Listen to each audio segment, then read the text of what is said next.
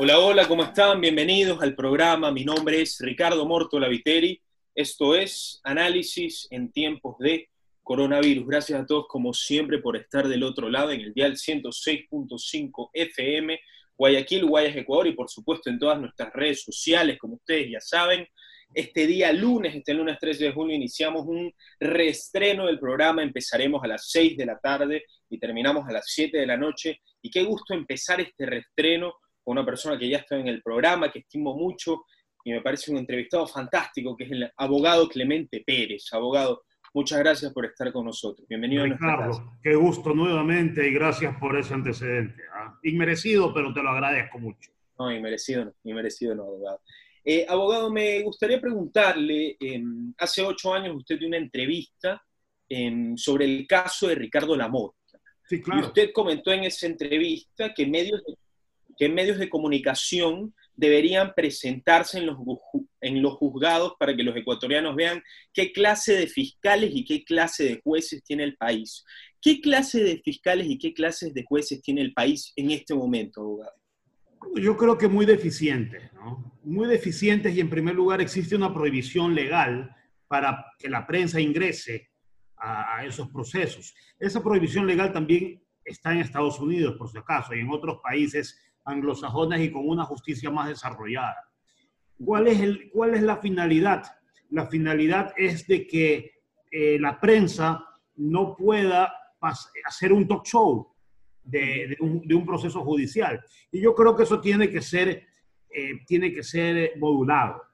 Yo creo que es necesario que la prensa entre y vea las defensas y participe no activamente, sino pasivamente desde un periodismo serio que permita, que permita detectar cuál es la falla del sistema judicial. Porque una vez que entre la prensa a los juzgados, que está prohibido por ley, yo creo que a los jueces les va a dar vergüenza y a los fiscales también. Y a los abogados defensores también. Entonces, la transparencia siempre es un principio que debe operar para todo. Así es, abogado, pero yo le pregunto, eh, ni siquiera usted que dice que los periodistas podríamos entrar a juzgados y ahí podría haber más transparencia, pero es que ni siquiera en el periodismo hay transparencia por, ley, por la ley de comunicación. Estamos atados de brazos y piernas y somos amenazados, somos amedrentados a pesar de que la gente no se dé cuenta. ¿Cómo solucionamos ahí, abogado? Lo que pasa es que ese es un problema ya neurálgico. Este gobierno no cumplió. Yo, yo le apuesto que que si este gobierno hubiera querido eliminar la ley de, comunicación, la hubiera eliminado. Pero ¿qué fue lo que hizo este gobierno? Este gobierno dijo, yo no soy como Correa, pero mantengo las armas por si acaso. Lo cual es peor, o es una lectura muy negativa. Porque este gobierno tenía la mayoría en el Congreso para ese tema sí, para otras cosas no, nunca la ha tenido. Y sobre todo hubiera cumplido. Pero esto de manejar la, doble moral es muy difícil. Y yo creo que tiene que venir un gobierno, Dios quiera que, que, en las próximas elecciones se siente en Carondelet eh, una gente decente que definitivamente mande al tacho de basura esta ley. No por partes, sino toda. Así es.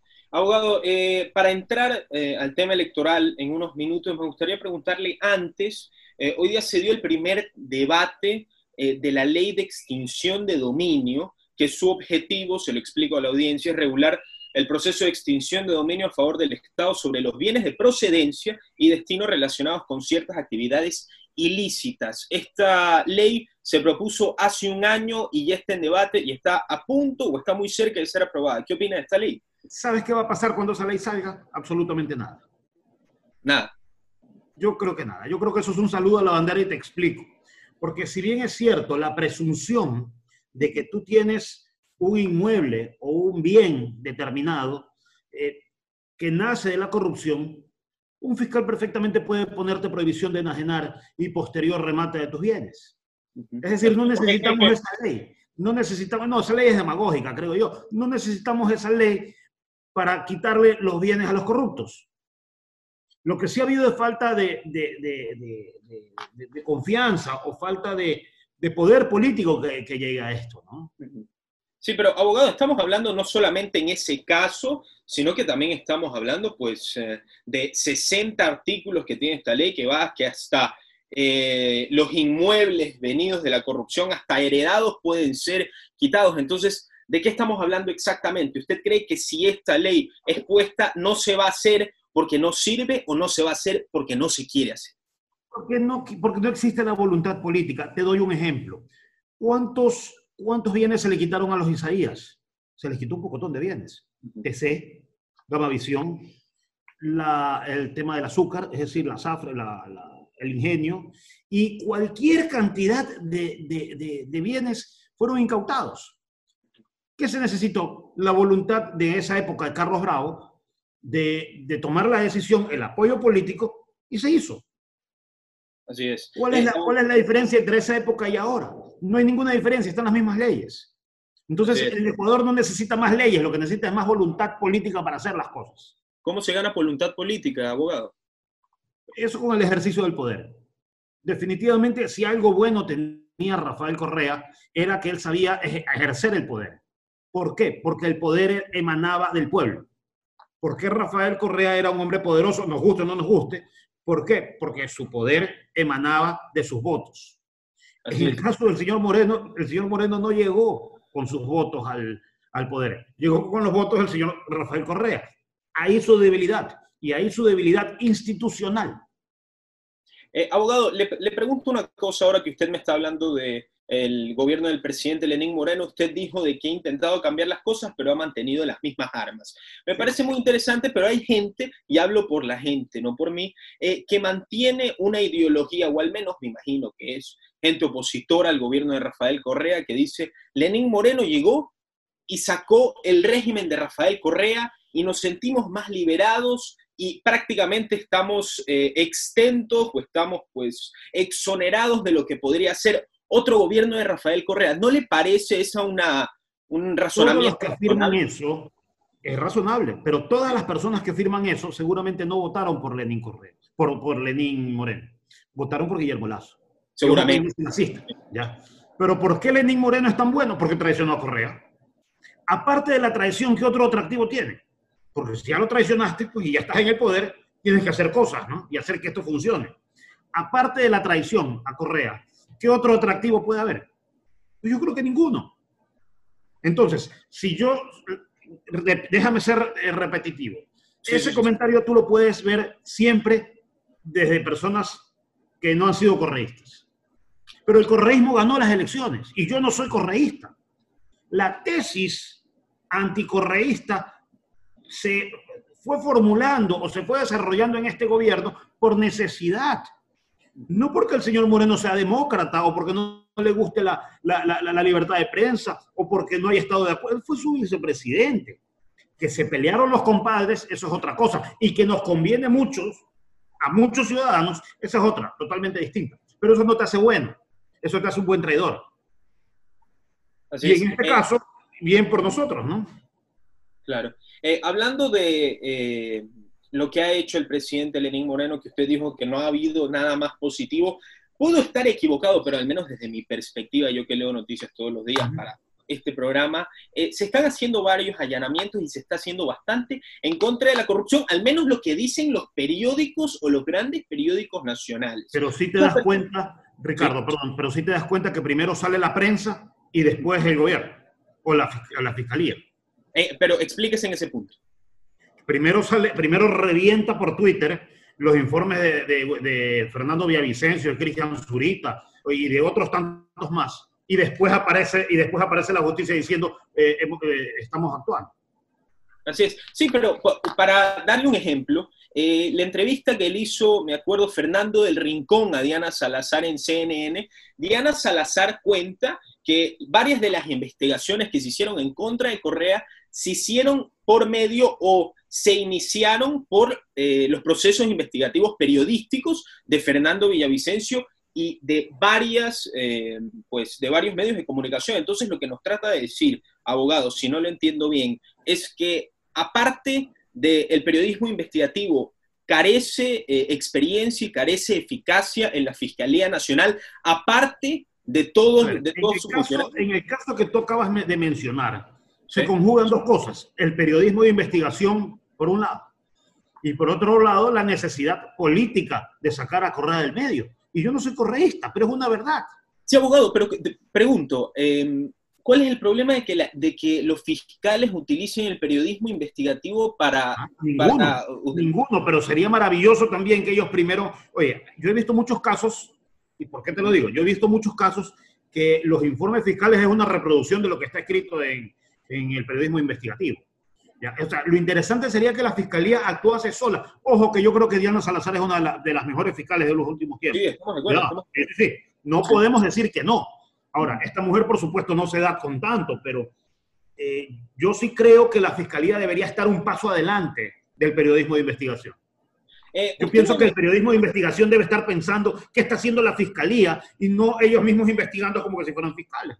Abogado, le pregunto, ¿por qué cree que el periodismo investigativo lleva más lejos que la fiscalía?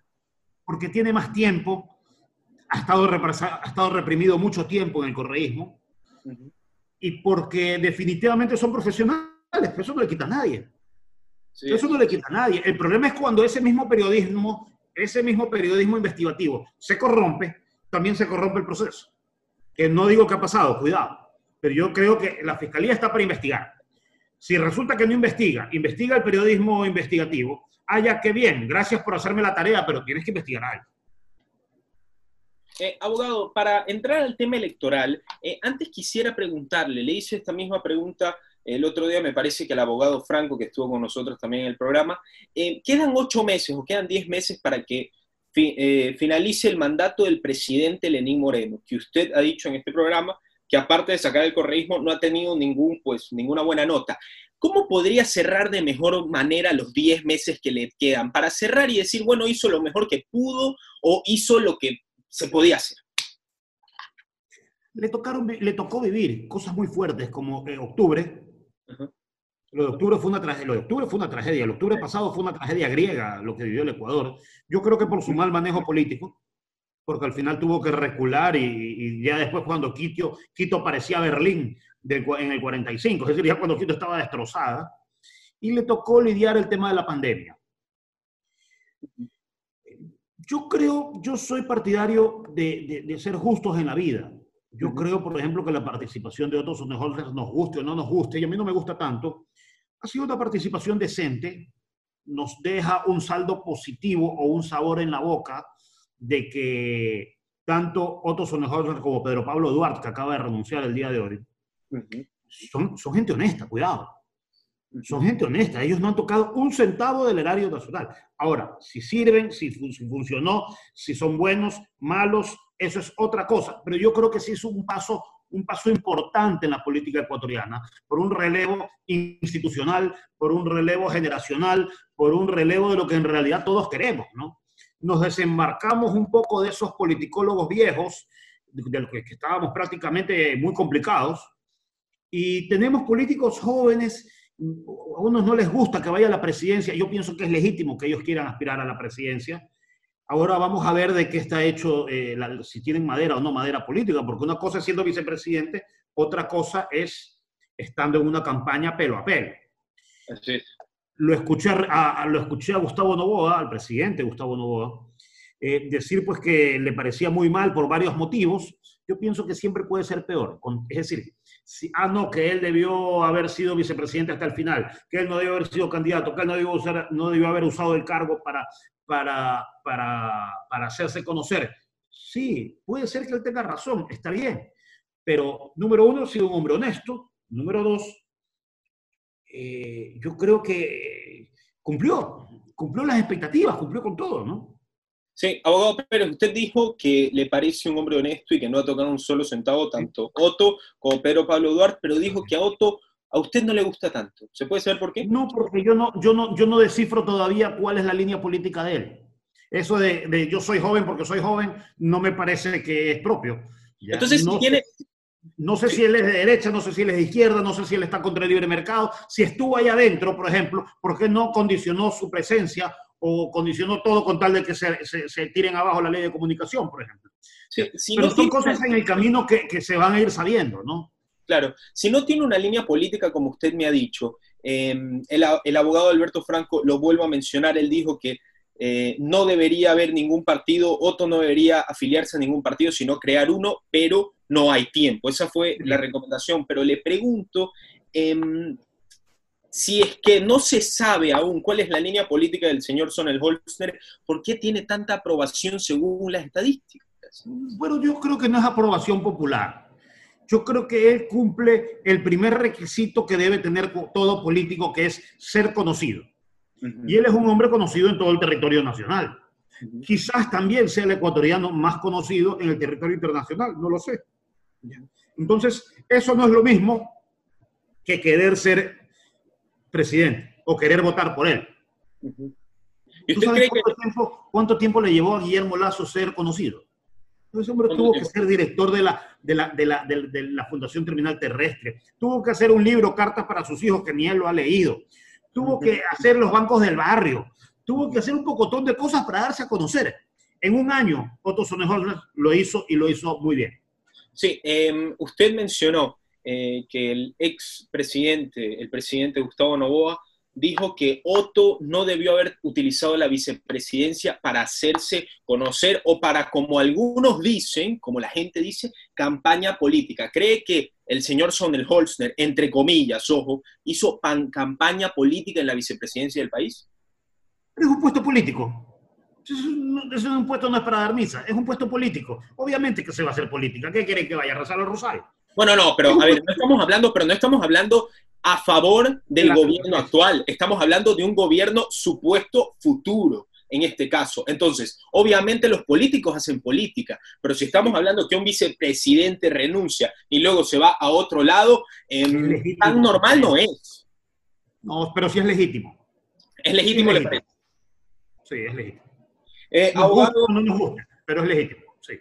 Sí, eh, abogado, nos quedan unos 10 minutitos. Me gustaría preguntarle también, aparte em, de la situación, justamente Guillermo Lazo le iba a preguntar. Eh, Guillermo Lazo, en su momento, en las campañas del año 2017, eh, tuvo, según él, según él, ganó, ganó las elecciones, se las amañaron, nunca lo pudo probar, pero parece que hoy en día cuatro años después y sin que Guillermo Lazo haya hecho algo tan contundente como para que la gente lo ame o lo odie más, ha perdido aprobación, ha, ha perdido porcentaje. ¿Por qué? Bueno, yo creo, ahí hay varios temas. Ahí hay un tema generacional, número uno. Número dos, yo creo también que el tema de Guillermo Lazo, a ver, tantos años queriendo ser presidente sin explicarse por qué. Entonces, número tres, su personalidad no lo ayuda porque no es un tipo que está acostumbrado a hablar estupideces, ¿no? Entonces, si tú es claro, o sea, tú esa misma personalidad, se la pones a otro, sale gritando viva la patria y todo el mundo dice, ¿qué va? ¿Ya? Guillermo Lazo es un hombre serio. Guillermo Lazo es un hombre absolutamente decente. Ah, nos puede gustar o no gustar, eso es otra cosa. Eh, yo creo que sí, Guillermo Lazo ha estado bajando porque, es, eh, oye, mantenerte arriba mantenerte arriba de las encuestas durante 10 años es muy duro. Eh, o sea, después de lo que pasó eh, en las elecciones pasadas, que se le robaron el poder o que él no pudo defender lo que estaba en las urnas y seguir manteniendo, seguir manteniendo esa aspiración y ese anhelo, ¿sabes qué? Yo creo que ahí él tiene un problema de fondo que es lo que, si tú me preguntas a mí, ¿por qué no votas por Lazo? Yo te digo porque no me parece orgánico. orgánico en qué sentido? Yo considero que creo es una estructura empresarial para que Guillermo Lazo llegue al poder. ¿Qué pasa el día en que Guillermo Lazo llega al poder o el día en que se muera? Dios no lo permita, por supuesto, eh, lo digo en sentido figurado, se desaparece, creo. ¿Qué pasa el día en que mueran Jaime Nebot? O que muera, o qué pasó cuando murió Febres Cordero? El Partido Social Cristiano siguió. ¿Por qué? Porque el Partido Social Cristiano, la izquierda democrática, Pachacutic, y puedo seguir nombrándote varios ejemplos, son partidos que tenían una línea de pensamiento definida, que llegaba el líder y el líder se montaba sobre esa estructura. Entonces, creo, a mí me parece que es una ensalada que nadie sabe con qué se come, y, ahí tú ves que no es, no es, un movimiento orgánico, no hay como decir, yo creo que el, el, partido creo me va a sacar de la pobreza, no señor, es en realidad lo que tú estás diciendo, yo creo que Guillermo Lazo me va a sacar de la pobreza. Entonces, y de paso, que tienes un bloque de asambleístas tan, tan poco liderados y tan, tan difusos, por decirlo menos, que desdice todo el liderazgo de él eh, pues, a lo interno, ¿no? Así es. Eh, abogado, em, justamente usted me dijo si es que Guillermo Lazo en un caso em, ya no estaría más en el movimiento, eh, simplemente el gobierno, el movimiento desaparecería. Pero yo me pongo a pensar en el ámbito de cada situación, no en la situación política, sino en la situación de la vida personal y profesional de cada uno de los candidatos que vive. Podemos poner muchísimos nombres, pero entre los favoritos, en así decirlo, o los que más se han escuchado, hemos escuchado a Otto Holster, a Guillermo Lazo, etcétera, etcétera, el candidato del Partido Social Cristiano, el candidato del correísmo, si es que hay candidato del correísmo, y si es que nos ponemos a hacer una evaluación, eh, hacer una evaluación política es complicado, porque al final alguien llega al poder, pero uno nunca sabe cómo va a gobernar. Nosotros pensábamos cuando llegó Lenín Moreno que iba a llegar como un candidato de Rafael Correa y se desmarcó de Correa. Entonces no sabemos cómo se gobierna. Pero entonces juzguemos personalmente. Em, si hablamos de Guillermo Olazo, hablamos de una persona ya de avanzada edad. Eh, lo que tú estás haciendo es lo correcto, Ricardo. Cuando ya el movimiento no, no, no te deja, tienes que analizar el ser humano. Exacto, exacto. porque cuando, eh, cuando, se llega, cuando se llega al poder, al final del día votas por el ser humano. Estoy totalmente de acuerdo con lo que tú has dicho. Sí.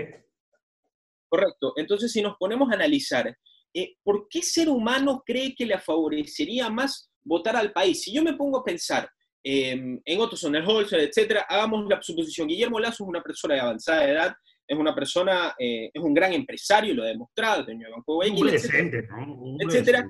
Em, entonces, yo me pregunto, cuál es, eh, no el rencor, pero la mala cara que le podemos hacer los ecuatorianos a esta persona que después de la presidencia ya no le queda nada en el ámbito, que lo ha hecho todo. Es millonario, es un empresario reconocidísimo en el país, va a ganar una elección, después no le queda nada. Entonces no tiene nada que perder, por así decirlo. ¿Qué esperamos mal de Guillermo Lazo en el poder? Pregunto yo. La respuesta, Donald Trump. También era un hombre que tenía todo, bueno, pero ¿le, parece, ¿le parece, quitando el tema del coronavirus, ¿le parece que Trump hizo las cosas mal en Estados Unidos? Yo creo que los gringos están felices con Donald Trump, ¿verdad? Sí, claro que, sí. No, claro que, sí. Los migrantes no creo. Ya, pero es un presidente definitivamente, eh, es un animal político, o sea, es un, un, un, hombre peligroso, un hombre que juega todos los días con, con, con, con pasarse de la raya y se las pasa muchas veces. Yo no sé, yo no soy quien para decir si Donald Trump es bueno o malo, pero lo que te quiero decir, no el hecho de que seas millonario o el hecho de que seas exitoso en la vida privada, no significa que vas a ser exitoso en la vida pública. No, claramente, no, eso está, estamos de acuerdo, pero si es que nos ponemos en el análisis personal, le pregunto a usted, quitando todos los ideales políticos, como persona, como ser humano, como líder, como, este, como líder de familia, como usted lo quiera llamar, por carácter, por liderazgo, ¿por quién votaría usted? Bueno, es que no tengo claro los candidatos totalmente. Bueno, con los candidatos que estamos ahora, abogado, para hacer una dinámica. Una dinámica. A ver, yo, yo quisiera, te soy honesto, y quizás tú me vas a decir es que es tu amigo, es tu amigo, es tu amigo. Puede ser, pero sí, yo, si tú me preguntas quién debería ser presidente, yo te digo Henry Bucalón. es joven, decente, sabe de administración pública, eh, tiene un liderazgo importante que solo ha ganado eh, eh, plomo plomo, lo conozco en lo personal y creo que él sería un extraordinario presidente de la República si tú me preguntas. Ah, si la mamá vota por él o no vota por él, eso es otra cosa. ¿ya? Pero, pero lo que te quiero decir, si tú analizas el caso, por ejemplo, de Henry Bucalón a Guillermo Lazo, son algunas generaciones de promedio. Así es, así es. Yo creo, que necesitamos políticos que no se vayan a vivir a Bélgica o que no se vayan a morir pasado mañana, sino que se queden con su juventud, con su esposa, que tengan una casa en Los Ceibos o una casa en no sé dónde y que sepamos dónde irlos a ver en el caso que han hecho mal. ¿Sí me explico? El presidente de la República no debe ser una figura muy apartada de la sociedad, como un semidios, que nadie lo ve, que solamente lo ves por televisión los sábados. No, señor. Necesitamos un presidente de la República que, que tenga esposa, hijos, que, que, que sea honesto, que, sepa, que tenga un contacto importante con la gente y sobre todo que el día de mañana, si lo hace mal, tú te puedas ir a visitarlo en Navidad y decirle, oye, te has equivocado. Así es. Eh, abogado, em, un par de preguntas más para terminar la entrevista. Me gustaría hablar. Em, el abogado Jaime Nebot, pues ha sido un gran alcalde de Guayaquil, eh, tiene muchísima aprobación. Cuando salió eh, de la alcaldía de Guayaquil, me parece que se fue con una aprobación de más del 80%, que es una barbaridad. que es una locura, una locura. Ha sido un gran alcalde em, y la gente se esperaba que fuera un gran candidato y un gran presidente. ¿Por qué no se lanzó a lado? Él tiene 18 años diciendo que no, número uno. Número dos, yo creo que todos hubiéramos querido que él sea candidato a presidente, pero ¿qué nos deja Jaime Nebot? Jaime Nebot nos deja a Cristina Reyes, a Doménica Tabaqui, a Henry Cucalón, Vicente Tallano, Henry Kronfler, César Ron, todas las personas que te he nombrado, y creo que estoy siendo deshonesto en, usar mis... Yo no creo que hay muchísimos más. Eh, eh, Jaime Nebot deja una generación de cuarentones, por decirlo menos, un poquito más, poquito menos, que van a ser el futuro del país. Ahora, si él no quiso ser, fíjate tú, no es posible que la, la voluntad de un país o el futuro de un país esté en manos de un señor. ¿Y qué pasa si le daba coronavirus a Jaime Nebot y, no podía? ¿Y qué pasa si él simplemente quiere ser abuelo y disfrutar de sus nietos? O sea, no podemos decir él es el hombre y, si no es él, viene el diluvio. Ya, pero ahí yo le hago la pregunta. No se lanzó de vicepresidente, pero una de las excusas, o no, una excusa, me, eh, me reformulo, una razón, una de las razones que dio eh, fue la consulta popular. ¿Qué opina de esta consulta popular? ¿Cree que es una razón verídica por la cual no se lanzó o le pareció una cortina de humo? A mí me pareció una cortina de humo, Una cortina de humo. Eh, ¿Le parece esa consulta necesaria y importante? hay puntos interesantes, hay puntos interesantes, pero ya ha habido otras consultas. Hemos vivido algunas consultas populares y el país no ha cambiado. Leí un tuit de Ricardo Novoa que con justa razón decía, eh, eso que propone la consulta popular, a lo mejor un presidente puede tenerla con un buen ministro, con un buen ministro de Finanzas, con un buen ministro de Agricultura, con un buen director del IES. Sí y no. La consulta popular para bien, bien mantenida. O sea, yo no digo que sea una locura. A ver, ¿quién no quiere que ya los políticos dejen de meterle mano a la plata del IES? Yo creo que eso queremos todos. Yo creo que eso queremos todos.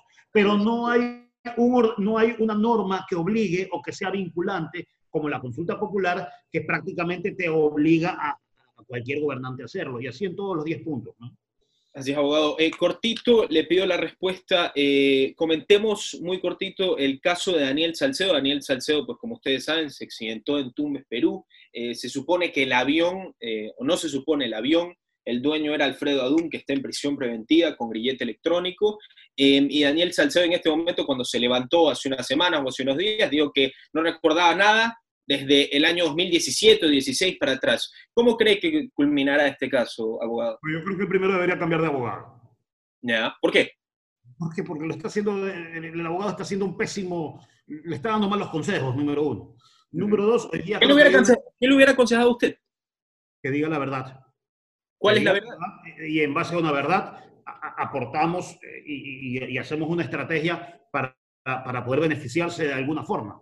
¿Y si la verdad lo inculpa para irse a la cárcel? Bueno, por eso tiene ese tipo de abogados, ¿no? Bueno, ya, pero en el, caso de que un abogado está para defenderte, así seas culpable, ¿qué le hubiera recomendado a usted para su beneficio? Si dice la verdad, le está lanzando los cocodrilos. Bueno, tendría, tendría él que haber planteado otro tipo de respuestas no tan tontas, ¿no? Eso de decir que primero huyó, pero resulta que él no huyó a Perú. Él solamente estaba de viaje a Perú para poder defenderse en libertad. Ah, no se estaba fugando. Así es. No era fuga, era, era un viaje a Perú eh. para poderse defender en libertad. Son, son tonterías, ¿no? O sea, yo de abogado ni siquiera hubiera tocado eso. ¿Cambiaría de abogado y qué más eh, cree que debería hacer el señor Daniel Salcedo? ¿Cómo cree que culminará esto? Yo no sé, esto, esto, esto, eh, sabemos ya cómo comenzó. No sabemos cómo va a terminar, pero yo creo que va a terminar peor de lo que ya está. Peor de lo que ya está. Por supuesto. No pinta bien este tema. Ah, todavía faltan muchos nombres, faltan muchas cosas. El delito es asqueroso, definitivamente. Es un delito voraz. Yo creo que es, eh, yo creo que para ellos el tema está. Ahora, qué bien, eso es un ejemplo. Qué bien que la fiscalía esté encima de esto, ¿no? Claro. la pregunta es, ¿y si no se, si no se, se, se, caía la avioneta, la fiscalía estuviera encima? Esa es la pregunta del millón, La pregunta del millón, eso es lo que, así comenzamos esta entrevista. Así es. Abogado, muchísimas gracias por estar con nosotros. Ha sido un placer. Cuídese mucho y nos vemos Muchos saludos y te deseo lo mejor. Igualmente, abogado. Cuídese. Chao, chao. Un abrazo.